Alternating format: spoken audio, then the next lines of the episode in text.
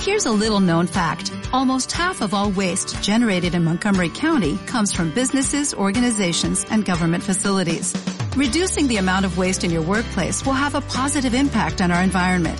It can also save you money on your disposal costs. Reducing waste and recycling at your business is easy to do and is the law in Montgomery County. Make it your business to recycle right. Learn more at montgomerycountymd.gov slash recycle right or call 311.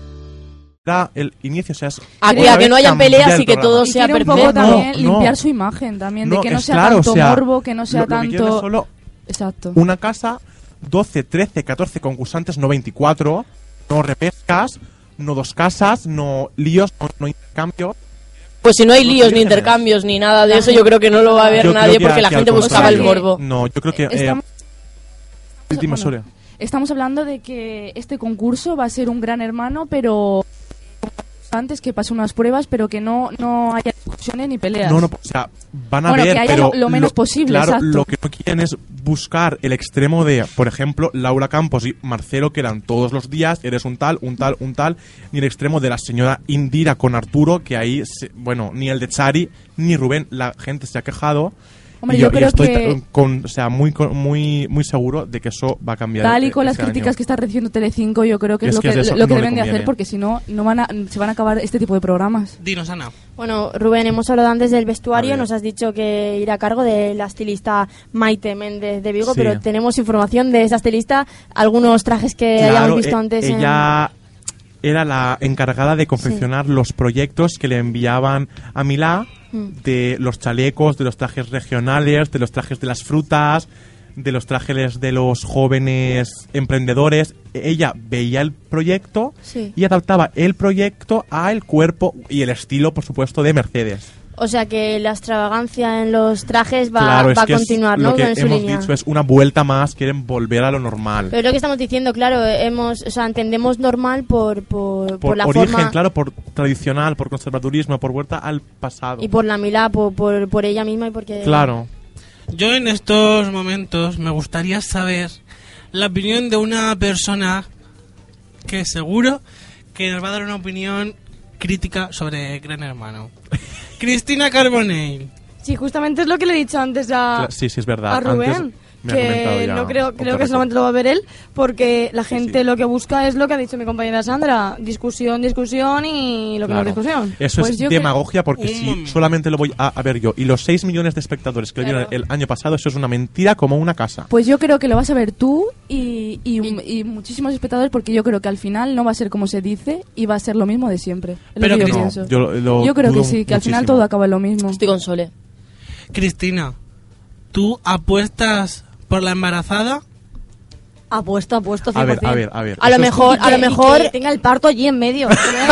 Otra cosa, exactamente. Hay rumores Los perfiles, Rubén. que un Dinos poco los eh, escandalosos que yo creo que son mentira. A mí lo que me ha encantado es lo del cura Motero. Han hablado de un cura motero, Sí. de una filipina transexual, de un, de un hombre de la tercera edad, de un activista Sí, sí, del 15M, un taxista, un futbolista, dos parados, una persona con sobrepeso. Yo creo que eso es, son los rumores que embarazada. salen antes y, y la embarazada para pinchar el programa y ver que es tele, telebasura y que no va a cambiar. Y eso es justamente una gran mentira. O sea, no va a ser así. Respecto a todos los que No has dicho, así. yo creo que la embarazada es la que menos juego da. Porque... Sí, ¿verdad? Porque con todo lo que hay... Eh, un momentito que Ana quiere decirnos algo. No, que también hay rumores de que a lo mejor ese 12 más 1 hace referencia a una persona normal. O sea, a lo mejor llegamos al punto en que va a entrar una persona normal. Es Yo- posible que- claro, que, sí Hay rumores, Puede ser, ¿sabes? es verdad. O sea, sí, sí que puede ser que entre 12 Pero con concursantes normal. y ese uno ¿Sea tenga normal? un papel raro ahí o haga algo. No me extrañaría, ¿eh? Que se esconda un- Bueno. una habitación o algo. Vamos a concluir esta noticia, pero antes quiero decir lo que antes he intentado, pero os habéis lanzado todo el gol para comentar la noticia y no me habéis dejado. Rubén, esta pregunta va para ti. Ay, madre. ¿Tú crees que... Uy, tampoco es para que te asustes. ¿Tú crees que tras los resultados de acorralados y supervivientes en los que hemos visto concursantes que se centraban en el humor y no en la convivencia ni en las peleas, bueno, aunque en supervivientes sí que habían algunas peleas y tal, pero Sí. ¿tú crees que ahora el gran hermano se va a adaptar a ese humor o, va, vas y o sí. va a tener la esencia de siempre del gran hermano que ha sido convivencia y discusión? A ver, es que yo, su esencia parejas? no ha sido discusión y Sí, sexo. sí, no, sí, eso es siempre. lo que hemos querido ver. Desde el origen, tradición, y lo que quieren, si lo quieren es volver. Gran Hermano 1, 2, 3, 4 era convivencia, humor, buen rollo, tú cantas, yo me disfrazo, y supervivientes y acorralados, ¿qué ha sido? Yo me disfrazo, me has visto, hago esto, hago poses, yo te digo tal, que que que, que he hecho fuera, o sea, ha sido buen rollo y convivencia Pero buena. yo recuerdo que llevan diciendo desde Gran Hermano 9 o Gran Hermano 10 que quieren volver al origen y no han vuelto al Hombre, origen. Ahí no, está. lo- no dijeron volver al, al origen exactamente, ¿eh? No dijeron Más o menos. nunca. Con otras palabras, lo dieron dijeron en Gran Hermano 10 porque o en el 9, no, no recuerdo bien, porque se introdujo la casa 1, o sea, se volvió a poner la casa 1 y convivieron allí un mes, por eso se volvió a el origen, al origen del formato, no de la esencia del concurso, que es diferente. Bueno, pues vamos con la siguiente noticia que ya con esta hemos tenido bastante. Bueno, pues Remedio Cervantes ha acudido esta mañana a Espejo Público para hablar sobre el impulso que tuvo en Atrapa un Millón y que le costó a Mario, el concursante con el que jugaba 5.000 euros. La modelo ha dicho que fue una corazonada, que estuvo dos días tocada y que había costado un disgusto mediático. Mario, que ha ha entrado por teléfono, ha dicho que no ha querido hacer sangre del tema y que no la ha criticado porque si lo hacía no iba a ganar nada. Bueno, yo creo que más que un disgusto mediático fue un disgusto para el chico que estaba concursando. Porque es que fue, vamos. Total. Fue total.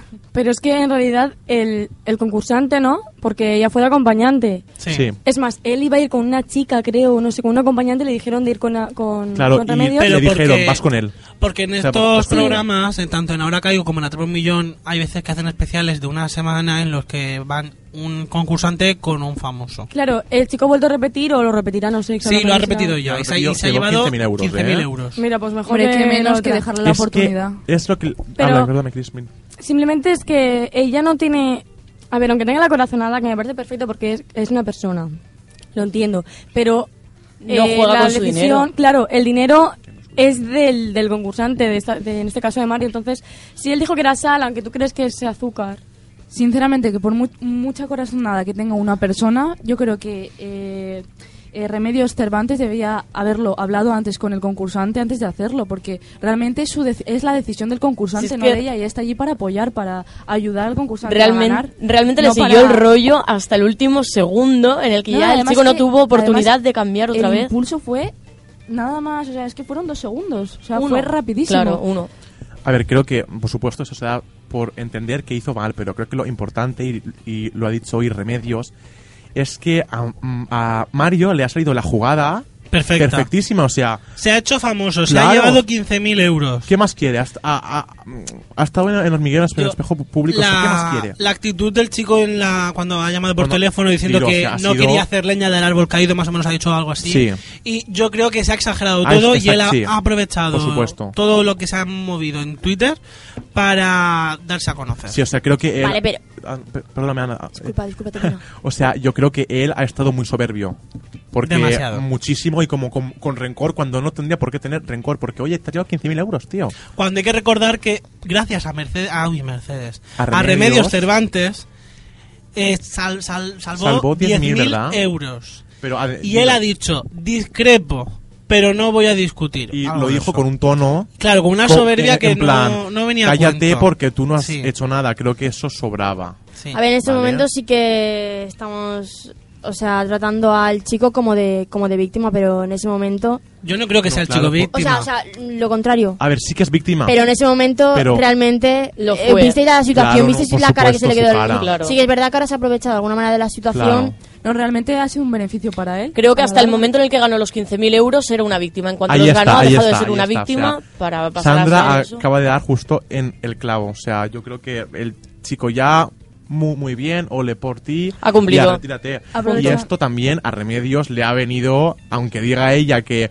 un disgusto mediático, no, ella le ha venido genial porque ahora publicita más su teatro, su campaña como modelo, va, va a salir en Ahora Publicidad. Caigo. Y también si hubiera ¿Buena sido- o mala? Imagínate también Yo creo que... La publicidad, aunque buena. mala, siempre es publicidad. Sí. Imagínate que hubiera, es buena. que hubiera sido al revés, o sea, que lo hubiera puesto y al final la, la- el acierto Que, hubiera sido el claro. de ella, también hubiera quedado ella como el- un, un hérowe que... Pero no se ha dado el caso.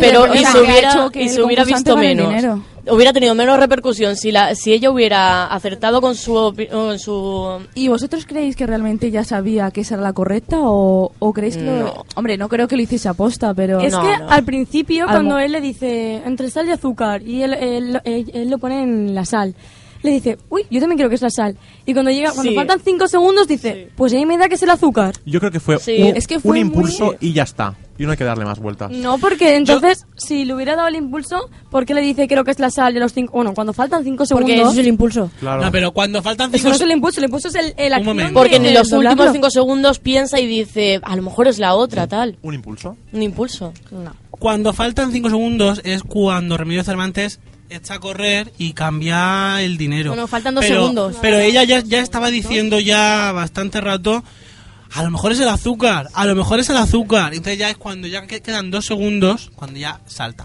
Yo sinceramente creo que todo esto se ha exagerado, que lo que se montó en Twitter no tenía ningún sentido. que se ha querido ensalzar al concursante y yo creo que el concursante ha sido el único beneficiado en todo esto. Pero tengo que decir- Por dos partes. Porque ha tenido la oportunidad de regresar al, al plató, al concurso, y llevarse muchísimo más de lo que podría haber- haber- haberse llevado en ese momento. Y porque durante semanas ha sido el centro de atención de muchos programas de televisión y radio. Ole, Víctor. Que, así es, pero yo tengo que decir que haberlo visto en directo como lo vi yo, que lo vi en directo, eh, bueno, en directo quiero decir desde mi casa, No, ¿no? no, El momento que se emitió, ¿eh? o sea, fue, bueno, una risa máxima.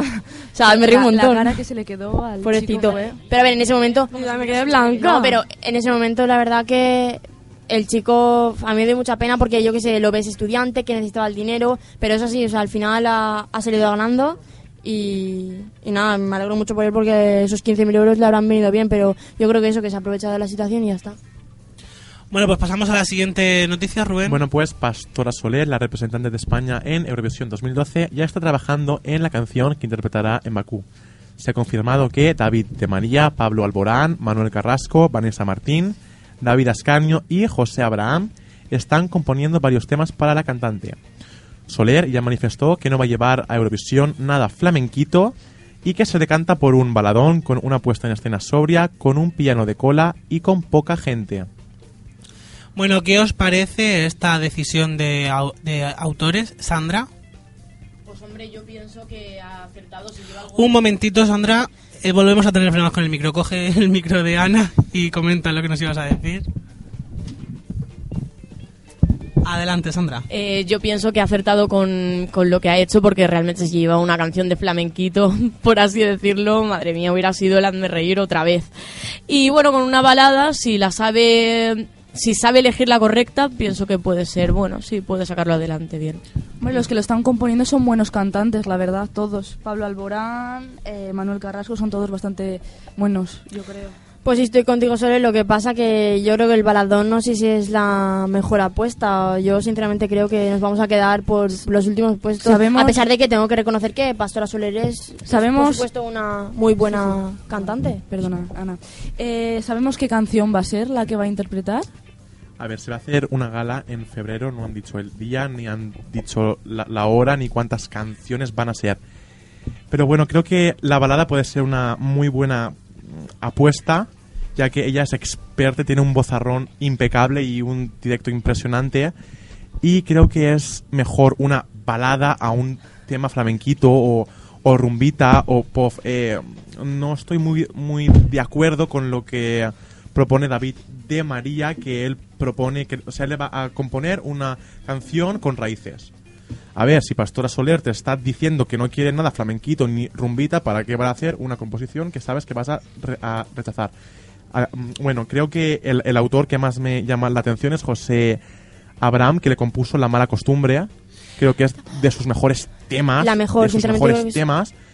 Manuel Carrasco, que le, ha hecho entre otras la de Esta vez quiero ser yo. Y bueno, por supuesto, Alborán y Vanessa Martín son unos compositores que la, o sea, impresionantes. Sí. Y la balada también es algo muy original porque hasta ahora en Eurovisión siempre han sido lo que tú has dicho, rumbitas. Claro, quizás es, es lo típico, Lo la típico balada, pero no es tan típico si la última canción ganadora ha sido una balada. Chris, Pero yo creo que es como ha dicho mi compañera Ana, que no nos vamos a quedar por el final porque no Me- han... no, me extraña, ¿eh?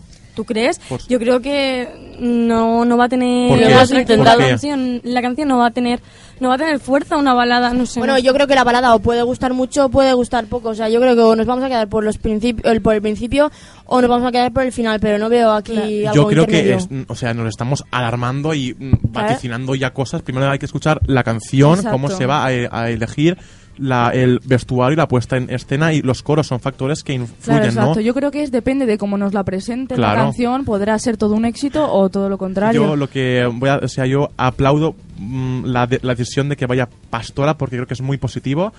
Compositores, cantantes, público lo han aplaudido. O sea, basta ya de la creencia de festivales para cutres, Sí, para chiquilicuatres. O sea, esto es una gran una gran mentira. O sea, eh, los países ya han elegido a sus cantantes y son profesionales. O sea, Exacto. Francia Yo también lleva una cantante que lleva 16 años de carrera y más de, de lo mismo para Bosnia, Serbia. O sea Yo creo que ya era hora que eh, llevaran a Eurovisión verdaderos cantantes y no lo que tú has dicho, si- chiquilicuatres y, gente que solo que hace shows. ya era hora. Vamos, yo me reí un rato.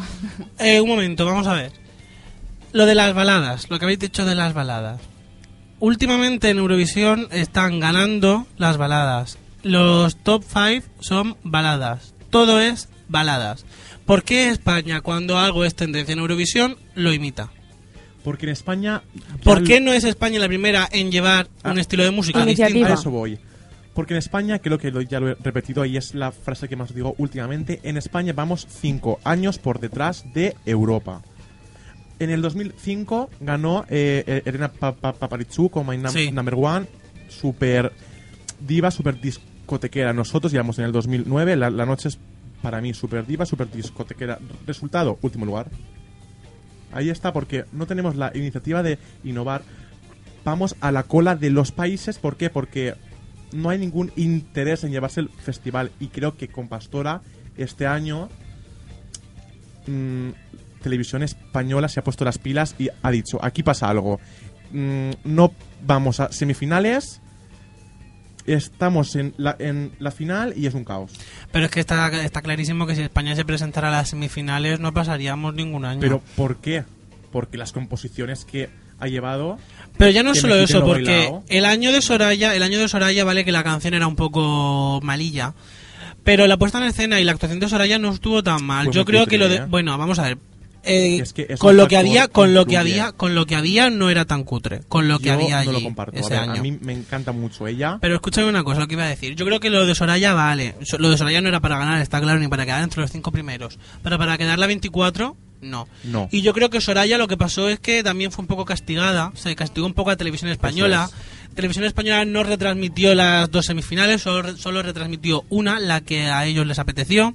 Con lo cual los países ya dijeron que España va a ser castigada. Están, No, estoy- a ver, estoy- no se dijo, se especuló que es diferente. se especuló, se dijo, eh, vamos, Rubén. A ver, yo creo que se especulara o no. Fue mm, eso. Soraya fue muy desentonada. O sea, un pañuelo naranja, vestuario. ¿Un pañuelo naranja? Sí, o sea, un, un pañuelo en el que ella se escondía, bajaba por una trampilla, Ah, aparecía por sí, otro lado. sí, sí. Naranja, chillón. Ya. Ah, El vestuario no, no acompañaba ni su pelo, ni el maquillaje. Yo no he dicho que sea para Creo ganar que ni el para quedar los... conjunto Ya. no Yo, yo he la- dicho la que atención. no es no era para ganar y tampoco era para quedar entre los cinco primeros. Pero para quedar la 24, no. Yo creo que tampoco, pero, Pero creo, ¿sabes, sabes lo que pasa en, mirándolo en en, Eurovisión? en el tiempo creo que es muy justa esa posición. Pero ¿sabes lo que pasa en Eurovisión? Que quien más vecinos tiene eh, No. es quien mejor queda. Sí, No, se, se está, no, se eso está es mentira. demostrando. Se ¿Qué está es- demostrando. ¿Cuántos vecinos tiene Azerbaiyán? Tres. Rusia, Armenia y Georgia. Lo votó Malta, lo votó Finlandia, lo votó Francia, lo votó España. Eso no son vecinos. ¿Cuántos vecinos tiene Noruega? Dos. No. Sí, dos. Suecia y casi casi con Dinamarca. ¿Quién lo, lo votó? Los Balcanes, la URSS, Europa Occidental, Chipre, eso no son vecinos. Yo creo que se Es- merece un aplauso. Un 10 nada por geografía ya. O sea, es que eso es una demagogia que nos ha vendido el señor Uribarri y nos han vendido todos los programas. Y es Yo no sé por qué siempre que nos metemos en una discusión, Rubén y yo, me termina llamando demagogo. No, porque es una opinión ¿eh? que es Me lo voy a mentira. Es una opinión que es mentira. Fue verdad, por supuesto, en sus años. O sea, 2004, 2003 sí que cantaba, pero a raíz de que ha cantado el jurado, está todo mucho más regulado, reguladísimo. Bueno, ya cuando se acerque Eurovisión tendremos un Uh, debate Yo creo que los pegaremos. más detallado tú y yo de Eurovisión. Seguimos con la Bueno, pues noticia. durante estos días se han producido varios fichajes en series y programas de televisión. Telecinco ha anunciado que María Patiño y Nagore Robles se suman al equipo del programa de Ana Rosa y Televisión Española ha confirmado que Úrsula Corberó se incorporará a la tercera temporada de, de Gran Reserva. Adam Jesierski, Gorka en Física o Química, aparecerá en la nueva serie de Antena 3 con el culo al aire y Miguel Ángel Silvestre y Antonio Resines harán un cameo en Aida. Puntualizo, Chris, no es que Adam Hesderky vaya a salir enseñando el culo, es que es el nombre de la serie. Ya puedes hablar. Creo que era muy preciso decirlo, ¿eh? Yo solo tengo que decir que esta, esta nueva esta nueva apuesta Dinos, de Chris, dinos. Esta nueva apuesta por Antena 3 a mí al menos ma- me intriga, ¿no? Esperemos a ver. Ana, ¿Sobre qué tratará, esta serie? Bueno, yo creo que va a ser, no lo sé muy claro, es una familia que vive como en un camping y va a ser todo muy natural y muy raro. O sea, la promo ya en sí de un hombre con una patata en los calcetines. O sea, ya, bueno, no quiero comentar esas cosas. Hoy tenemos un problema. Hoy tenemos un problema y esto hay que comentarlo en directo. ¿Por qué cuando se dice Chris habla, habla Ana? Cuando se dice Ana habla... Te explico, porque yo he levantado la mano antes. Por- porque nos hemos permutado ya. Pero si Yo- me yo- está hablando a mí yo me del siento culo al aire. a veces. Pero yo he levantado la mano antes. A mí esto me hace nuevo. Bueno, Cristina ya Ahí la misteda. Vale. Hoy, hoy no la tenemos, menos mal. Que Había llegado, había llegado al punto de con el culo al aire era el nombre de la serie. Pero Vale, gracias por, por el detalle. Lógicamente voy a verlo por él, pero mm, ¿sabéis de qué va a ir?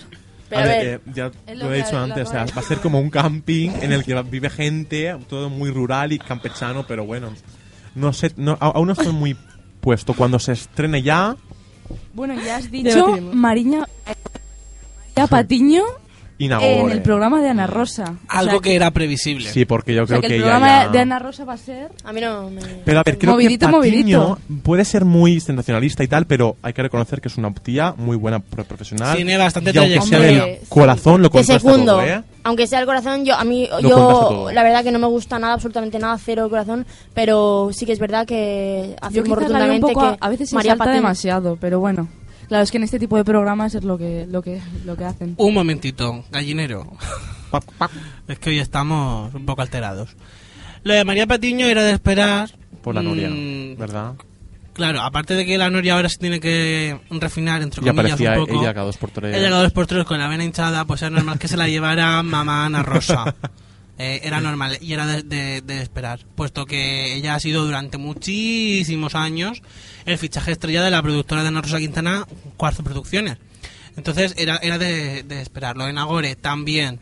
¿Por qué? Porque ella estaba trabajando en Ana Rosa y lo dejó para irse a, Claro, a Corralados. era Entonces nor- normal. es algo previsible. El, el papel de Úrs- Úrsula Corberó Yo, mira, en yo- la República. ¿Qué pasa con la República? Porque ella No, estaba ella en la República. va a seguir apareciendo, pero yo, vamos, mi opinión, ¿eh? Perdóname, Úrsula. Bueno, no, no, no me perdones. Creo que, eh, o sea, su papel en Gran Reserva yo lo temo. Porque, bueno, no, no comento do- nada de XP3D, pero su papel en Gran Reserva yo lo Pero temo. va a hacer doblete. A doblete. Bueno, Como muchos actualmente. Yo, Claro. sinceramente, no sé qué pinta Nagore en el... ah, Bueno, yendo a Nagore, no sé qué pinta en el programa. ya este. llevaba ahí. Porque- No, no, sí, ya, ya, pero no sé, no sé qué La papel tiene. tarea de la chica esta es comentar ¿Cuál? los reality shows de, Y del ahora con momento. Gran Hermano, ella como Experta, con ¿no? Claro. Votos y ahora la ganadora de, de un reality, yo creo que estaba claro que iba a estar ahí sentada junto con Arturo. Y ya no solo por eso, sino porque ella tenía el contrato con, Claro. con Ana Rosa, entonces ella tenía que volver ahí porque es su puesto de trabajo. Otra cosa es que cuando finalice la temporada vaya a la calle. ¿Cuántos licenciados en periodismo habrán en ese programa? Mejor no saberlo, porque... En ese programa, licenciados en periodismo... ¿Ana Rosa? Creo que Maxine No, eh, María sí, Patiño, ma- mm, Maxim, Ana Rosa. y eh, la alcaide, Carmen Alcaide. Carmen Alcaide. Marisa Juan- Martín Blázquez creo que Joaquín también. Prat, sí. Y Joaquín Joaquín Prat. Prat, que- Cristina- ¿Joaquín Prat, seguro? Joaquín- Sí, porque es Joaquín Prat, hi- hijo. ¿Y qué? ¿Y De qué? Joaquín- No, sí, sí que la tiene. ¿no? ¿eh? Vale, bueno, tiene, sí, sí. La, la tiene. Y, y yo creo que Marisa Martín Blázquez también, Beatriz Sí. Cortázar no lo tengo claro. sí, Las de, sí. las, de, las de Crónica Social, Palma Nacho Barrientos y todas esas, Ya, no todo lo tienen. Pero Nacho Abad es periodista y también tiene algo con algo de policía, algo de ahí. Sí, pero tiene yo algo creo de que- ahí, sí. Yo creo que aquí en la prensa rosa tampoco hace falta ser periodista para salir en los medios. Pero en lo de en el, en el programa de Ana Rosa concretamente donde no hay periodistas, los colaboradores es en la en Claro. los debates de Gran Hermano, los acorrala- Claro. los acorralados, los realities. Belén Rodríguez no es periodista, pero tiene una larga trayectoria Claro, de colaboradora. No es Kiko Hernando, bueno, Kiko no, Kiko no. Kiko era No, por, Kiko eh, no por es, pero- Gran Hermano. Claro. No, y aún Sí, lo, así, que yo, te- lo que yo te digo, que la mitad son de concursos, reality shows, gente que ha sido... Creo que es que, que están más La Mila en- tampoco. En concursos No, y en- Mila, y en claro que, reality claro que es shows. eh, Un momento, un momento, que está hablando Rubén, nos está diciendo una cosa No, que interesante. creo que, que, es- que están más en realities y, y en salen de concursos y de, y de re- realities más en Sálvame y en la franja de sección de Ana Rosa, o es la opinión de hoy en día para salir en la tele tal. Vuelvo a repetir, creo que es un, igual de apocalíptica que lo de Gran Hermano. Bueno, pues pasamos a la siguiente noticia, Rubén. Bueno, pues la agrupación de telespectadores. Un momentito. Rubén. Cámbiate de micrófono, que se nos ha vuelto a, No a estropear. Hoy tenemos problemas técnicos con los micrófonos. Hola. Ahora Madre sí. mía. Bueno, pues la agrupación de telespectadores y radioyentes ha pedido a los anunciantes que retiren la publicidad de Sálvame por ser el programa que más críticas ha recibido por incumplir la ley de protección del menor. El espacio que presenta Jorge Javier Vázquez acumula 14 reclamaciones, según recoge el sexto informe del Comité de Autorregulación. La agrupación en cuestión ha aclarado que solicitan cambios en los contenidos de Sálvame, pero que lo que no piden es la retirada del programa. Vale. ¿Qué hacen en Sálvame si quitan todos los contenidos que tienen hasta ahora? No es Sálvame, pero creo que estoy muy de acuerdo con la agrupación. O sea, si se pide un blanqueo de Telecinco, si han cancelado La Noria, Sálvame, me parece estupendamente que tenga todas las tardes, yo qué sé, 2.000, 3.000 espectadores. Pero lo que no pueden decir, o sea, es decir cinco veces de 4 de la tarde a 5 la palabra po. Creo que no es ni, ni la palabra pu ni la palabra co ni a- ni a- ni hablar claramente de temas sexuales creo que es una Pues, Una- por supuesto que no. Estoy absolutamente contigo, Rubén. y además quiero eh, decir una cosa que me impactó pero soberanamente o sea mm, mi imagen sobre Mediaset impactó, cambió por Rubén? completo el jueves a las 10 ¿Qué pasó? Cuéntanos. ¿no lo visteis? 10, no. nadie vi- madre mía O sea, ¿Qué el pasó el jueves a las 10? En Divinity de 10 de, de- de la noche a una menos cuarto de la noche era un programa de sexo llamado Sexualité, todos los consejos sobre sexo. En Divinity. en Divinity, pero es que era tan explícito que además vergüenza. o ¿A qué hora has dicho? al- De 10 a una menos cuarto. La Y- pregunta es... No, espérate, pa- para que la gente se conciencie, ¿vale? Sí. Te enseñaban a eh, autofelarte Eh, las y palabritas. cosas de esas. No, no, pero lo, lo he, lo he- lo- lo he dicho bien. A cómo practicar sexo, a cómo gozar tú co- con tú mismo y, o sea, no se cortaba nada. Pero ¿y quién presentaba ese programa? No era, era un Rubén Serrano. documental de la BBC, creo, eh, creo, Ah, no estoy seguro. vale, vale. Y ya, o sea, se, se- Traducido. veía, te, te lo juro, sí, se veía todo. O sea, todo es todo, todo, nada censurado. O sea, todo. Pero ¿y eso no es, le- eso es legal a las 10 de la noche? Yo lo, yo lo, me extraña, pero lo que más me extraña es que nadie El- haya puesto grito en el cielo. El horario para, o sea, el horario de menores a las 10 ya. pero a ver, pero Se te- a sí. las 10 Pero a las 10 de la no noche a pone ese tipo de negarme que programa. hay niños viendo el Pero o ¿sabes los Y hay gente cenando. programa. Eso pasa, Familias. eso pasa en una cadena generalista como Telecinco, Antena 3 Y se lía la de Dios y sería la de Dios es Cristo, pero por eso, porque tiene una audiencia muy amplia. En una cadena de, TDT la gente no Bueno, se queja. Exacto, es porque es Divinity Igualmente no, no me parece nada correcto. Ya, si no estamos, Eh. no estamos diciendo que sea correcto Pero no. que no sería lo mismo que a lo mejor lo pusieran en Antena Claro. 3 o Telecinco, que pero sería bueno, es que totalmente lo un más fuerte escándalo. aún es que a las 12 menos cuarto em, hacían dos capítulos de Entre Fantasmas. O sea, la lógica ahí.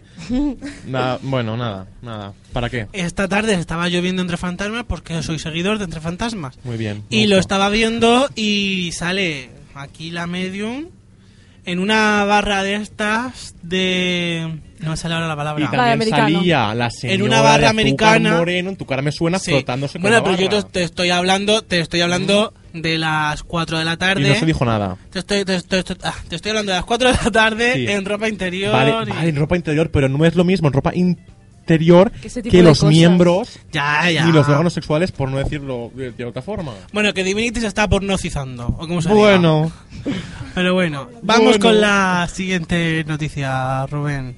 Los titulares que tenemos. exactamente, vamos con los titulares. Y es que 4 estrena esta noche Celta 211 frente a, To- a Toledo. El gran debate anotó en su estreno 12,5 de audiencia, dato que dobló Antena 3 con la proposición. Blanca Portilla pues, protagonizará una TV movie sobre la escritora Concepción Arenal. 4 ha confirmado que emitirá muy pronto American Horror History. Este domingo finaliza la temporada del Club de la Comedia. Oh. Paula Vázquez ha declarado que no era sano para ella ver fama mm, viendo cómo lo presentaba otra persona y lo ha dejado caer mm, bueno raramente Un momento, un momento.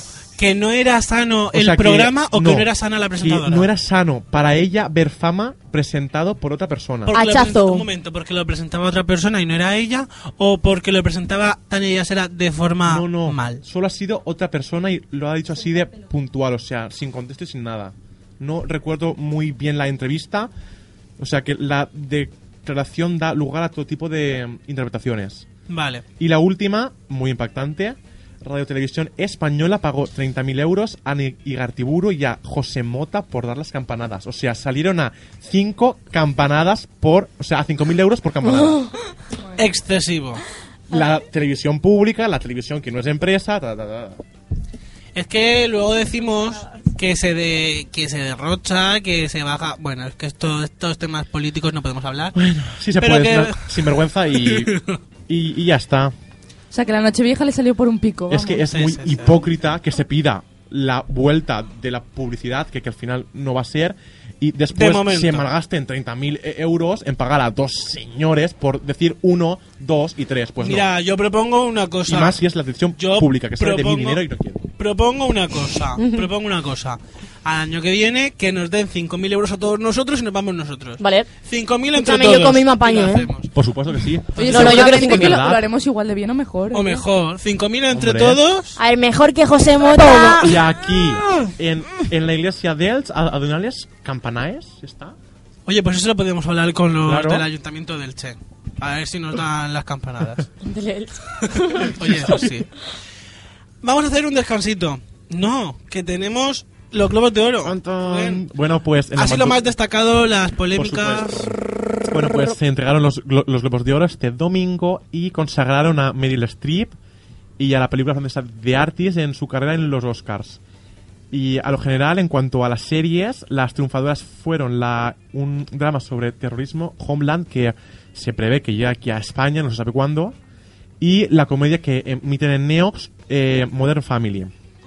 El momento en el que Antonio Banderas recitaba a Calderón de la Barca en respuesta al, a Al las presentador. críticas de- del presentador.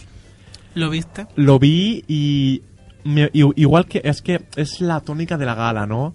Pero igual que me pareció Yo lo noté fuera todo muy de forzado. tono, Lo noté sí, todo fuera muy de forzado tono. como si fuera todo un guion. Es claro, el, co- el comentario del presentador en plan a los españoles no se os entiende. Creo que mm, Hmm. Era un también guion. estuvo fuera de tono lo de Calderón de, de la Barca. Luego el momento en el que Mm. estaban enfocando a una actriz, que no me acuerdo quién era, y se metió otra por detrás. Yo creo que todo era un guion y que... Eso fue Madonna, creo que es- estaba ya No, Madonna hablando, no. ¿no? No, no. Y Era hablaba el- ella y pasaba... un enfocaron a una nominada al No premio a actriz revelación creo que era y por detrás se coló otra de las nominadas en- el plano Yo lo que quiero resaltar es que ganó Modern Family el premio a mejor comedia y Internacional. internacional. Y la y que por eso lo recibieron en español claro, eso iba, o sea, la, la protagonista latina Sofía Vergara, a la que amo e idolatro, lo dijo ya que si el premio es internacional se tiene que recibir en las dos lenguas. Y una compañera suya, creo que era, no sé si era una compañera suya, creo quiero pensar que sí, la cogió del brazo la compañera y eso mm, me sentó un po- un poco mal, ¿vale? Porque dije, ¿a santo de qué hace esto? Pero bueno, era como no, no hables en español Claro. ¿qué haces hablando en exactamente, pero creo que hizo, o sea, yo aplaudí, chapó ante esta señora, porque es una gran señora. yo he, he oído algunas críticas a la gala de los globos de oro perdón he leído mejor dicho he leído Sí. algunas críticas en las que se decía que la presencia del español en, en la gala de los Globos de Oro no hacía sino indicar que los Oscars iba a tener gran importancia. Quiero pensar que sí, pero va a ser que no. Ya, va a ser O que sea, no, pero que es que lo que decían las críticas. Panegre se lleve el Oscar. Ojalá, porque si era así, lloro. Pero la han nominado Llega ya. una fiesta, claro. O sea, a ver, está preseleccionada el día Por eso te 24. digo. O sea, el Los- los lunes que cuando se viene. conocen. Lunes que viene salen ya. El lunes. Y Vale. si es así, yo lloro y monto una, una fiesta. Pero me extraña, ¿no? Ojalá, quiero pensar que sí, porque va a ser un zas en toda la boca a todas las personas que desconfían de una producción catalana que es impecable. Yo. Pues mm, ojalá la recibas bien recibida, ¿eh? Lo, lo siento Desconfío- decirlo así. Desconfío de las, de, la- así. de las oportunidades que pueda llegar a tener Panegre en los Oscars. Yo no desconfío y ojalá Ya, esté representada. debatimos Porque, la vale, pasada tú y yo me eso. encanta Almodóvar, ¿vale? Pero creo que hay más directores en España que no sean Almodóvar, o sea, por Dios. Vamos a abrir un poco el abanico, hay más directores internacionales importantes que no sea solo Almodóvar. Que la piel que habito está bien, pero bueno. Se vio que no ganó el premio, el, o sea, el globo a la mejor película en alma en habla extranjera. Eh, pero estaba nominada. Estaba eh, nominada junto con una La iraní. piel que habito. Estaba La piel que, que, que Sí. Eh, después una película de, de, de Irán y una francesa, creo. ¿Y quién se la llevó? Y se, la- se la llevó la de Irán, que se llama Nader y Simin, una separación. No sé aún Sí. de qué va. Pero bueno, también es simbólico que se lo lleve Irán unos premios americanos. ¿eh? Eso Yo te iba a me- decir. me, quedé un poco de- en plan. Después ¿eh? de la que se está liando. Pero bueno. Ay, alguien se quiere lavar la, im- la imagen y bueno, no, no me meto en esas cosas. Bueno, eh, quiero, por favor, es que si no lo digo, creo que voy a reventar. ¿vale? A ver, me parece bien que la mejor mm, comedia sea de de Artis, la francesa, pero bueno, creo que a lo mejor una pe- película a estas alturas muda y en blanco y negro, ¿sabes? No tiene sentido. queda un poco retrógrada. Quizás sus competidoras, ¿vale? Pues no eran de una cierta calidad, aunque yo con la boda de mi mejor amiga... Eso iba a decir, Rubén. Con la boda de mi Eh, mejor amiga, yo estaba llorando Ah, de la risa. y disculpa, pero de la risa. La boda de mi mejor amiga es una de mis... es buenísima. Es una de mis películas favoritas. De hecho, es que la he visto, creo, más de dos Yo veces. dos veces la, la he visto, ¿eh? Yo más de dos veces la he visto, pero yo la de verdad que la considero un peliculón. Y sobre todo con los actores. Fantástica. Buenísima. La Y- recomendamos desde sí, aquí. por supuesto. Y también creo que mi semana con Marilyn era, basta- era muy buena y tenía bastantes Yo opciones. se la habría dado a la boda de mi mejor amiga, sin duda. Yo creo que, que también, pero bueno, ahí ya nos metemos en terreno.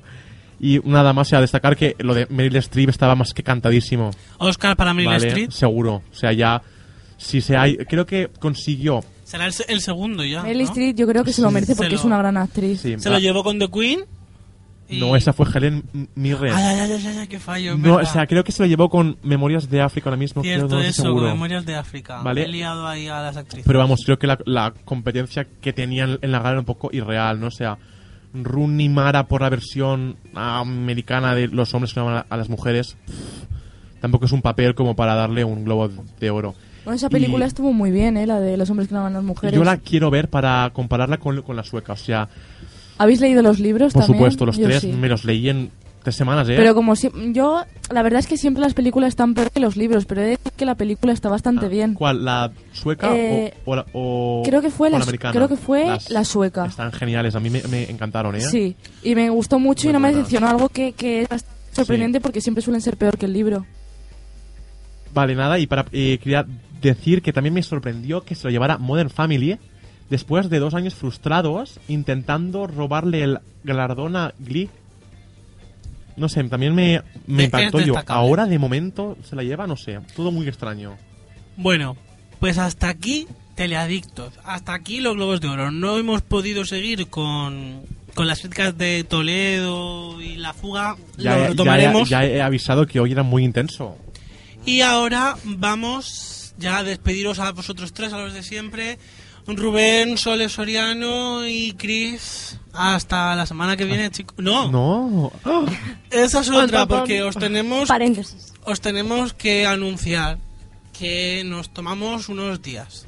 Como somos tan buenos, pues Radio Jove nos ha dado hay unos días libres. El motivo, exámenes.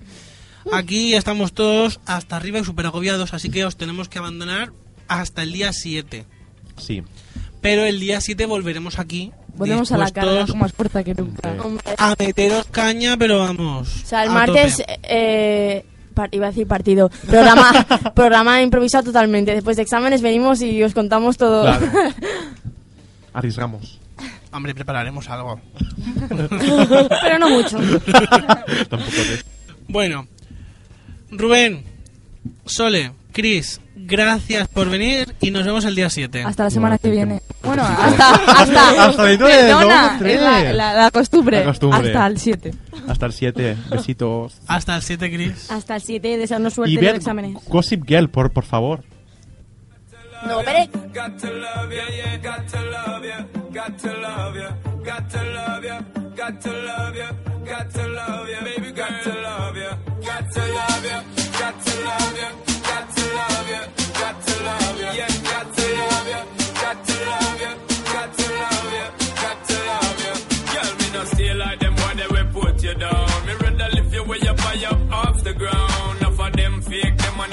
or clown. Only thinking about themself alone. Listen, me key now, baby, telling me how me sound. Run away, them little boy, they will lose up round me alone. I make you start to moan and groan. Come here and your love strong like a stone girl, cause I,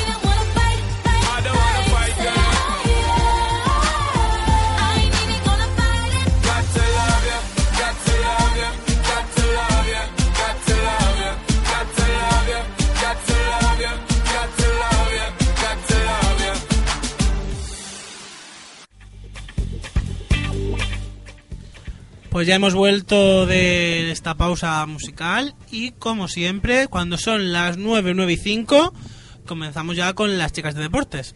Todo vuestro. Así es, Víctor. Bueno, pues por fin arrancamos Grada Sur y bueno, pues aquí estamos una semana más con la información deportiva de la semana.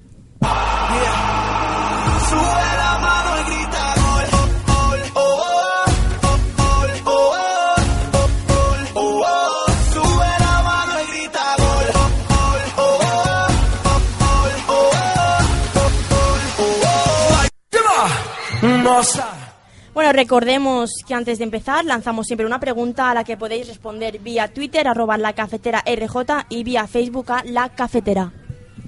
Y la pregunta de hoy es, ¿a quién veis como favorito para ganar el clásico? ¿A quién veis como favorito? Vamos, bueno, pues dicho esto, comenzamos con los resultados de la decimonovena jornada de Primera División. Vamos ¿Puedo con el- responder ya? ¿Perdona? Que si puedo responder Luego, ya. luego más adelante, cuando lo Vamos tratemos viendo qué va diciendo la gente. bueno, empezamos con el Barcelona 4, Betis 2. Los de Pepe Mel parece que deben estar orgullosos de haber plantado cara al mismísimo Barça, porque aguantaron bastante bien el empate hasta el minuto 76, que fue cuando Alexis marcó. Fue el primer gol. De la mano del Betis marcaron Rubén Castro y Santa Cruz, y con el Barça hubo doblete de Messi, goles de Xavi y Alexis, en un partido bastante equilibrado. Sporting 2, Málaga 1. Al Sporting se le cayó el alma al suelo al ver que Van Nistelrooy empataba el partido en el minuto 88, a escasos minutos de finalizar. Sin embargo, con gol de Trejo en el tiempo de descuento, el Sporting logró el segundo tanto que le costó una victoria que por poco vieron desaparecer, pero que le sirve para mantenerse con 18 puntos en zona de descuento. Atleti de Bilbao 3, Levante 0. Con estos tres puntos, los de Bielsa consiguen meterse en Europa y hicieron los tres goles de cabeza, de la mano de Amorebieta, el Gran Llorente y San José. Eh, de la mano de estos tres derrotaron a un Levante que tuvo muy mala fortuna de cara al gol. Osasuna 0, Racing 2. Con dos goles de penalti, ambos de Stuani, uno en la primera parte y otro en la segunda, el Racing se impuso a los Osasuna por dos goles a cero. A los Osasuna le faltó iniciativa a la hora de crear jugadas y el Racing solo encontró el penalti para colar el balón en el área contraria, en un partido escaso de brillantez. Atlético de Madrid 3, Villarreal 0. En el estreno del Cholo Simeone en el Vicente Calderón, el Atleti consiguió hundir más aún al Villarreal, que aún no ha ganado ningún partido fuera de casa y que hizo un partido desastroso. Con doblete de Falcao y Diego, el Villarreal se coloca segundo en la tabla, pero si la miramos desde abajo, o sea que mm, el penúltimo en la tabla se pone. Valencia 0, Real Sociedad 1. El equipo de hoy no ha tenido frescura, nervio y chispa. Así resumía Unai Emery el partido de su equipo. Un Valencia desaparecido con muchas ausencias. La Real Sociedad, después de su derrota copera, mereció ganar y así lo hizo con gol de Griezmann en el minuto 55. Zaragoza 1, Getafe 1. En un partido bastante igualado, fue el Zaragoza que se adelantó en el marcador en el minuto 38 y finalizó con un empate provocado por un autogol de Paredes. Los de Manolo Jiménez siguen colistas con 11 puntitos y el Getafe con 21, mitad tabla. Mallorca 1, Real Madrid 2. El Madrid no hizo juego, por lo menos en la primera parte. Una primera parte en la que, como bien mostró el, el marcador, merecía ganar el Mallorca. Sin embargo, como estamos como estamos viendo acostumbrados, a, para mal o para bien, últimamente el Madrid en la segunda parte salió más decidido de cara al área contraria y logró remontar con goles de Higuaín y Callejón en los 20 umi- últimos minutos del partido. Granada 1, Rayo 2, donde los de Felipe González no crearon mucho fútbol ni muchas ocasiones, por lo que el Rayo supo aprovechar esta superioridad táctica, con goles de Michu y Piti para el Rayo y Fran Rico para el Granada. Rayo sigue con 22 puntitos y el Granada con 19. Sevilla 0, Español 0. El juego del Sevilla se tradujo en una constante pérdida de oportunidades en la primera parte. No las supo aprovechar y no pudieron subir al marcador. En la segunda parte el Español despertó un poco, pero el partido finalizó sin goles por ninguna de las partes. Empatan ambos equipos en la clasificación general de puntos con un total de 25, haciéndolo el Sevilla como séptimo y el Español como noveno. Y bueno, Ana, pasamos a segunda. Sí, si nos marchamos a segunda, vemos que lamentablemente nuestro Elche Club de Fútbol no se pone, no sigue primero. El Jerez y el Alcoyano fueron los anfitriones porque ganaron a los dos equipos alincantinos. Entonces tenemos Elche 1-2 Alcoyano y Jerez 2-1 Hércules. De esta manera el Elche pierde el liderato de la clasificación, se queda segundo con 37 puntos, después del Deportivo que se pone primero y se mantiene en lo más alto con 39 puntos.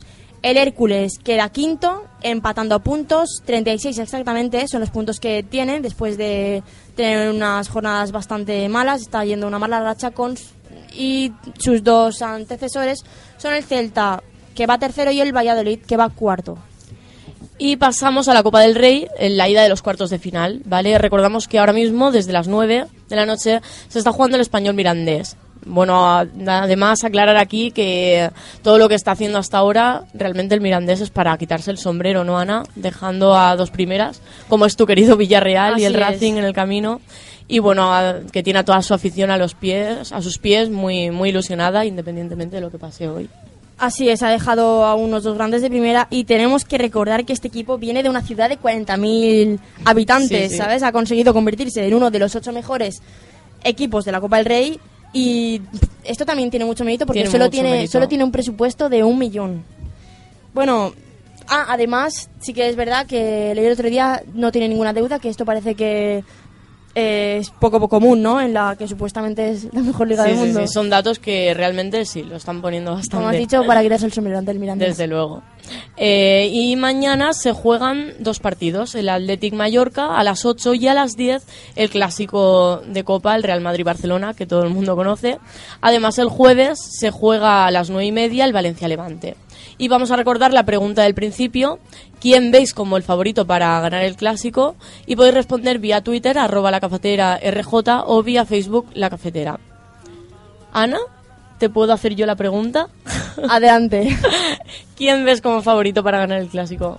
Yo sinceramente mm, quiero sorpresas. No quiero que gane el Barça, no, creo, no quiero que gane el Madrid, quiero un empate. Un empate con goles y con mucha tensión durante los 90 minutos. Sí, parece que últimamente un empate ya es sorpresa, ¿verdad? En un, No, pues sí, en un clásico parece pues que sí, porque últimamente. estamos acostumbrados. Bueno, sabemos que el Barcelona aventaja al Real Madrid en las apuestas para el clásico, es normal. Viene el Madrid viene de una amplia racha negativa frente al eterno rival.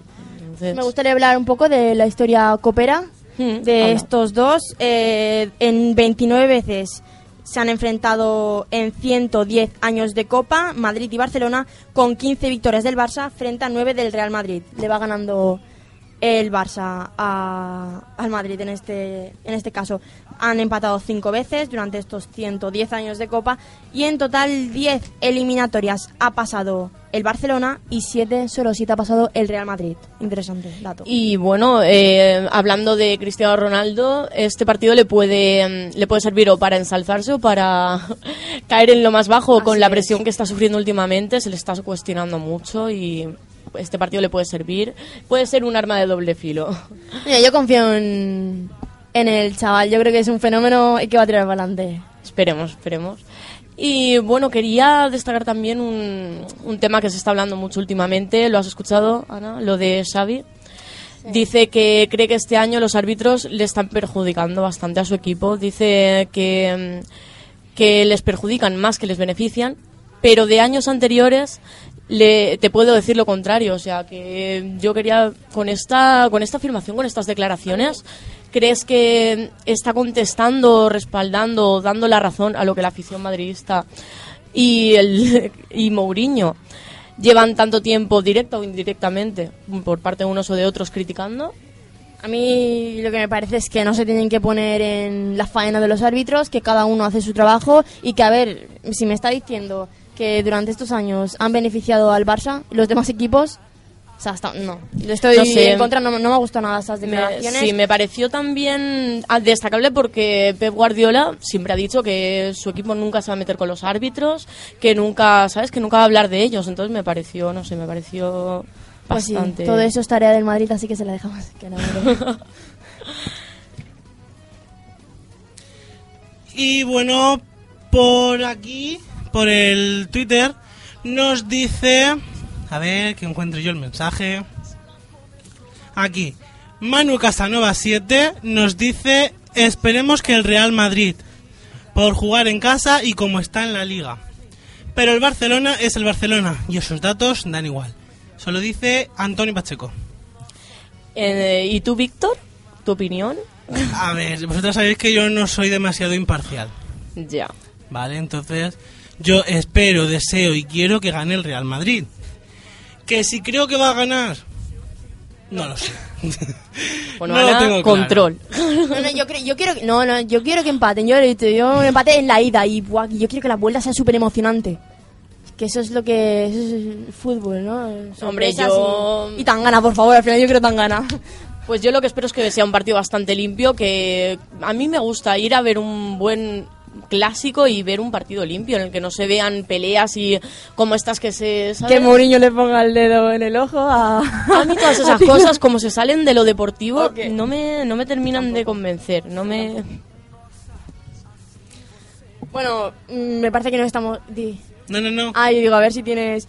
Espera, tenemos un nuevo tweet, un nuevo, un nuevo tweet. Ana Garcés de Villarreal nos dice que, que va a ganar... Uy, mm, que va a ganar el Villarreal. El clásico. Bueno, Ana, no continuamos. cuelas, sabemos que eres tú. Bueno, a mí me gustaría un poco hablar del Valencia. Tenemos una baja importante. Paco Alcácer estará de 4 a 6 semanas fuera de los terrenos de juego. El delantero sufre una rotura muscular en el bíceps femoral de la pierna izquierda de 3 centímetros. ¿Vale? ¿Te queda claro? Sí. Eh, para mí, Paco Alcácer es una gran promesa para el fútbol nacional y, bueno, en ese momento también para el Valencia. Y nada, con 18 años tenemos que decir que ha debutado en primera, que de hecho hace poco, el pasado sábado ante, ante la Real. Y hablando de lesionados, eh, quiero destacar también que Di María mm, no está del todo bien y, y Mourinho, pero sin embargo Mourinho asegura que estará en la lista de convocados. Entonces, dato. Bueno, no sé, eso de forzar no... no sé, yo... Yo creo que de María, sinceramente, no, no debería... No, debería- no, es verdad. Yo creo que va a estar en la lista de convocados, pero no lo va a sacar. No. Bueno, tenemos un dato importante, tenemos una polémica. Se ve que el Málaga está recibiendo varias críticas hacia el técnico, don Manuel Pellegrini, para mí es un, todo un señor. Bueno, según prensa y muchos aficionados, en el último mes y medio los resultados se ve que no están siendo los esperados para un club que, recordemos, se ha gastado unos 60 millones en fichajes. Y, y nada, eso está recibiendo bastante críticas porque los resultados deberían ser mayores de los que están. Bueno, y- no pasamos, me parece que tenemos ya todos los datos de, de primera división en fútbol. Parece que ahora vamos con el raquetazo y nos vamos a tenis. Vamos a pasar al tenis con un conflicto que ha surgido esta semana entre Nadal, que ha criticado a Federer. Ha sido como la noticia polémica. Nadal criticó a Roger Federer por su posición ante las críticas colectivas y la posibilidad de una huelga por la saturación del calendario de la ATP. Eh, dijo que estaba en desacuerdo con Federer, su posición es fácil. No digo nada, todo es positivo, quedó un, como un gentleman y que se quemen los demás. Críticas bastante directas por parte del mallorquín que aseguró que dejaría de hablar de las cosas malas y negativas. A pesar de todo esto, decir que el tenista español se disculpó con Federer y aseguró eh, que habló más, o sea, aseguró que habló más de la cuenta. Y sin embargo, el suizo afirmó que su relación con él es buena, que las cosas siempre están bien entre ellos, que no le guarda rencor y que las cosas no han cambiado en, su relación. De baloncesto tenemos pocos titulares. Por una parte, Pau Gasol ha dicho que no se moverá de los Lakers si el equipo sigue funcionando. Según ha confesado el ala pivote español, textualmente, si se juega bien y el equipo funciona, creo que se plantea el no hacer este movimiento.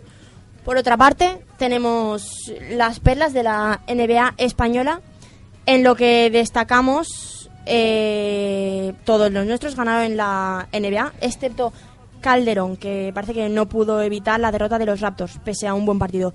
Eh, Ibaka, Ricky Rubio, el dominio de Marc Gasol, lo- los mates de Pau Gasol hicieron que estos se convirtieron en mejores de lo que son. Yo lo que quería preguntaros es vuestra opinión crítica, es decir, parcial, que no os decantéis por uno ni por otro, pero ¿qué creéis que va a pasar mañana en el clásico? Sinceramente, Sandro, aunque seas del Madrid, puedes decir cosas buenas del Barça. Yo te puedo decir mm, mi opinión, eh, o sea, lo que pienso que va a pasar o lo que quiero que pase. Lo que piensas que va a pasar. A ver, es ¿Y difícil. luego qué quieres? Vale, es muy difícil. Venimos de una mala racha, sabemos que es el eterno rival, que es un equipo muy fuerte, muy fuerte, y las cosas están difíciles y lo, y lo estamos, o sea, lo estamos sufriendo en nuestras propias carnes, eh, clásico tras clásico, que las cosas se ponen muy difíciles cuando tenemos que jugar contra el Barcelona. Pero, oye, que el Real Madrid es el Real Madrid, que cuenta con muy buenos jugadores, que tiene una gran plantilla, tiene un buen juego y que si hace lo que hace en Liga, puede ganar al Barcelona. Lo que pasa es que no se tienen que achantar en el momento en el que ven al, al Barcelona adelante o en el que saben que tienen que jugar contra ellos, que es cuando yo creo que se deberían de crecer y no lo hacen. Ana, ¿tú qué opinas? Hombre, yo siempre tengo una, una visión objetiva, porque ya sabes que no soy ni de uno ni del otro. Y yo creo simplemente que, a ver, el, el Madrid tiene puede hacer muchos méritos para ganar, ¿por qué no? En la ida sobre todo, yo creo que los- el Barça va a estar un poco más, no sé por qué, suele estarlo, como me lo parece a mí, más tranquilito. Sobre todo al principio, el, el Madrid puede sorprender y tiene jugadores de sobra para poder ganarle. Claro, también es bien que, que el Barça creo, y desde mi humilde opinión, tiene a los mejores jugadores del mundo. Y, y nada, yo, yo sinceramente creo que, ¿por qué no? Un empate, un empate con goles. ¿Resultados qué creéis? Yo he dicho un empate, uno, a un, un 2 a 2. Yo le doy un 2 a 2. Yo me gustaría un 2 a 1, pero Un 2 a 1 para el... Tenemos que decir Madrid. que si queda un 2 a 2, esto favorece al Madrid porque También sabemos... porque juegan, No, sí. al Barça, porque juegan en, en el Calderón. ¡Ay! En el el. Bernabéu. Eh, perdona. Juegan en el Bernabéu, saldría favorecido el sí, Barça. saldría Sí, claro, favorecido el entonces- Barcelona, entonces... Bueno, 2 a... no sé. Yo, yo quiero un empate. Ana, como siempre, tan indecisa. Yo he de decir, ¿Y tú, ante lo que ha Sandra? dicho antes Ana, que yo soy del Real Madrid, pero que soy muy imparcial y nunca me vais a poner, me vais a ver declinada hacia un equipo, ¿vale? Bueno. Y nada, eso. Como favorito está el Barça. Bueno, eh, tengo bueno un titular. Josu Uribe sustituye a Raúl Agne en el Girona. Fue presentado ayer lunes como nuevo entrenador de, de Girona tras haber despedi- despedido a Agne ya que el club lleva tres meses en la zona de descenso con solo 16 puntos en 20 jornadas. Por otra parte, quería incidir un momento en lo que le ha dicho Mourinho, la frase que le ha dicho Mourinho a Pep y le ha dicho que textualmente Guardiola se merece ganar el balón de oro al mejor entrenador. ¿Esto sigue la paz? Sí, yo creo que Yo creo que esto es, esto es un vacileo de Mourinho. y ya está. Mourinho en sí es un vacileo. Eh, Y por cierto, otro titular, Mourinho ha dicho textualmente, haga lo que haga, me van a criticar. Y no es que, mentira. así que voy a hacer lo que me dé la gana. Esto último lo he añadido yo. Pero bueno, básicamente tienes razón. tienes- yo apoyo a Mourinho en ese sentido. ha- Haga lo que haga, lo van a, lo van a criticar. Así que Meta quien meta debería haber metido a otro. Dos cositas. Lo primero, Ana, no creo que seas imparcial porque no te guste un equipo u otro. No, yo admiro al Barça. Momento, momento.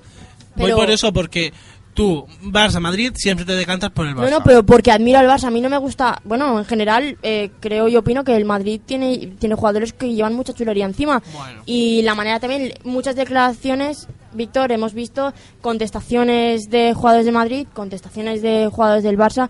Y me parece que el Barça se merece todos los respetos. El, el Madrid el, Barcelona las mata callando. Sí, porque el Barça nunca había hablado de los árbitros. Y nunca lo iba a hacer. Y nunca lo iba a hacer. Pues ya ha comenzado Xavi, sí, Xavi. Y con lo que ha dicho, ha dado a entender que Mourinho tenía razón en todo lo que dijo. En y que, que- tanto se le criticó. En que en otro en otra época se les ha beneficiado, los árbitros les han beneficiado. De hecho, lo ha dicho claramente con sus declaraciones. Hombre, da tiene toda la razón. Tiene Hombre, toda la razón. Cosas, cosas que siempre se han dicho y que todo el mundo ha negado. ¿Cómo le van a hacer favoritismos al Barça? ¿Cómo le van a hacer favoritismos a Messi? ¿Cómo le van a hacer favoritismos a... Vaya... Y los madridistas serán A llorones. Cristiano Ronaldo que aún no lo han tocado, que aún no lo ha mirado y ya, y ya está cayéndose en el suelo y pitando falta, que no puede ser, que no puede ser Ana. que el Madrid tenga, no puede ser. Ana. Pero que escúchame, Eh, también he de a decir una cosa, tampoco- Ana, a Ana, mí no me- Ana, Ana. que a mí el Barça tampoco me gusta, eh, vamos aquí que He no- de decir una no cosa, ni ¿vale? mucho que menos. no es porque sea el Barcelona ni porque sea... el- Va, a ver, los árbitros siempre van a favorecer y siempre lo han hecho a, A los los equipos grandes. grandes. Es verdad. Y siempre que juegue un equipo grande En contra contra un del equipo duopolio. pequeño... Siempre que juegue un equipo grande contra un equipo pequeño, el pequeño va a salir menos beneficiado. Y eso está claro y ha sido siempre así y siempre lo va a ser. Con la baja de Di María, ¿qué 11 creéis que va a poner Mourinho? Pues uno en el que vayan a por todas. Porque Os he pillado, ¿eh? yo, a ver, a mí me gustaría que sacase a Higuaín y a Benzema juntos, la verdad. Y lo va a Por, hacer. sí, porque sí, ¿por qué no? Y Yo a creo que daría mucho ataque. Y yo pondría a Pepe al medio del campo acompañado de Xavi Alonso. Xavi Alonso. Vamos a, vamos a finalizar ya con la Fórmula 1. Vamos allá. Eh, Eccleston ha dicho que está abierto a que Barcelona y Valencia se alternen. Esto quiere decir que un año se realizará la carrera de España en Barcelona y al siguiente en Valencia, ¿vale? El- esto se debe a que, como todos sabemos, el gobierno valenciano está buscando renegociar el acuerdo para albergar el Gran Premio de Europa a causa de las deudas de esta región, debido a que tuvo que demorar el pago de un préstamo de 123 millones de euros al Deutsche Bank y solo fue capaz de hacer efectivo ese pago después de que el gobierno central interviniera, eh, interviniera en la región además de estar enredada en varios escándalos de corrupción política que todo el mundo conoce y que no vamos a incidir en ellos. Eh, Bernie Ecclestone asegura que quizás este sea el camino a seguir. Mm, de decir que Europa durante mucho tiempo fue el dominante de la Fórmula 1 y que cada año van surgiendo nuevas sedes como son Corea, India, etcétera, para montar las carreras que hacen que mucha gente vaya a estos espectáculos y esté cogiendo nuevas audiencias, nuevos nueva gente que va, que se aficiona a la Fórmula 1. Eh, de hecho, Eccleston dice que podría ayudar si perdemos una u otra de, las carreras que hay en España. Dice que si pierden la de Barcelona o la de Valencia, siempre les quedaría como respaldo este. Es una pena que Europa, pues eso, esté perdiendo esta, este dominio que tenía de la Fórmula 1. Ana, ¿querías decir algo? Sí, yo quería eh, incidir en alguna, bueno, alguna noticia que, en la que tiene que ver bastante el deporte y sobre todo el fútbol. Se ve que han detenido a un futbolista por dar positivo. El jugador brasileño del Rayo, Pedro Botelo, fue detenido en la madrugada del domingo al lunes por la Policía Municipal de Madrid tras dar eh, positivo en un control de alcoholemia. Los hechos eh, ocurrieron a las cinco y media de la madrugada después de salir de una discoteca de Madrid. Y se ve que en un semáforo se le fue el embrague de su coche, un Porsche. O sea, ¿vale? El Y- y coche, en el por decir algo. Y nada, chocó con la parte trasera de un vehículo. Y bueno, finalmente yo quisiera hacer un llamamiento hacia el presidente de este programa. No, en serio. Que, que yo creo que deberíamos saber de vez en cuando algunos debates, como por ejemplo la mala situación en la que está el Villarreal, eh, el Atlético de Madrid, ¿no? ¿Cómo creéis que, que va a seguir con, con el nuevo entrenador, con Cholo Simeone? Sí, Yo qué sé, sí, pero sí, sobre todo sería Villarreal. interesante. Pero sobre todo lo, lo del Villarreal, ¿creéis que va a descender? ¿Creéis que la segunda vuelta va a ir a por todas? ¿Creéis que se va a sobreponer? Yo creo que está un poco en el hoyo. Yo creo que En el hoyo está. lo tiene bastante chungo. Y nada, yo creo que Molina no sé si ha sido la mejor elección. Solo sé que ha sido la mejor porque tampoco hay dinero para más. Tenemos que conformarnos con eso. Y, ah, por cierto, el otro día leí que me parece que se quieren llevar a, a Borja Valero al Atlético de Madrid. Por ahí rumores, espero que no se vaya y sobre todo... Yo, Ana, solo te quiero decir una cosa. Nunca es tarde. Mientras haya tiempo, hay, hay, hay- o sea, hay algún motivo. Yo solo sé que no se han gastado dinero mancha, con el, con el nuevo entrenador porque tienen que... Ana, tranquila. Que venderán Que pueden, que que no- pueden, que pueden. Y Bueno. encima también se rumoreaba de, de ir a Roma, pero lógicamente va a preferir estar en el Villarreal, por supuesto. Vamos a. Bueno, con- desde aquí, por favor, Venga, eh, no quiero hacer un llamamiento y quiero darles muchos ánimos a la gente, a los aficionados del Villarreal, que no se preocupen, que unidos la unión hace la fuerza y que nada, que vamos a estar unidos aquí para, para superar este mal trago que va- vale lo mejor bien. Ana no- emotiva. A lo mejor en la, en la Europa no nos podemos meter en, la, en sitios europeos, pero yo creo que mitad tabla Yo creo que el europeo aún está un poco lejos. Você me mata, ai, se eu te pego, ai, ai, se eu te pego, ai, delícia, delícia, assim você me mata, ai, se eu te pego. Bueno, ya hemos terminado la sección Grada Sur de esta semana. Jo. Y ahora, como nos quedan unos minutillos antes de despedirnos, os voy a poner la canción que da. Ana hoy está muy exaltada. Nos va- os voy a poner la canción que, que es la cabecera de Grada Sur. La vamos a escuchar y a la vuelta nos despedimos. Miro para el cielo, me mira la gente, para ellos yo soy diferente. Los gritos rebotan, la vida de frente, la pelota me grita, te toca, las piernas me ruegan que no, pero el alma me ordena que sí. La vida es así, y si voy a morir, moriré de primero, sabiendo que soy un guerrero. Mis padres me dieron la raza y la vida. ¿Qué pasa? No pienso perder en mi casa. Yo corro adelante, el cronómetro corre de 90 a 0. No importa, yo sé lo que quiero. Persigo el balón con las manos en el corazón. Asustado me mira el portero. Las manos al sol y en mi pierna un impacto certero. Yeah. Sube la mano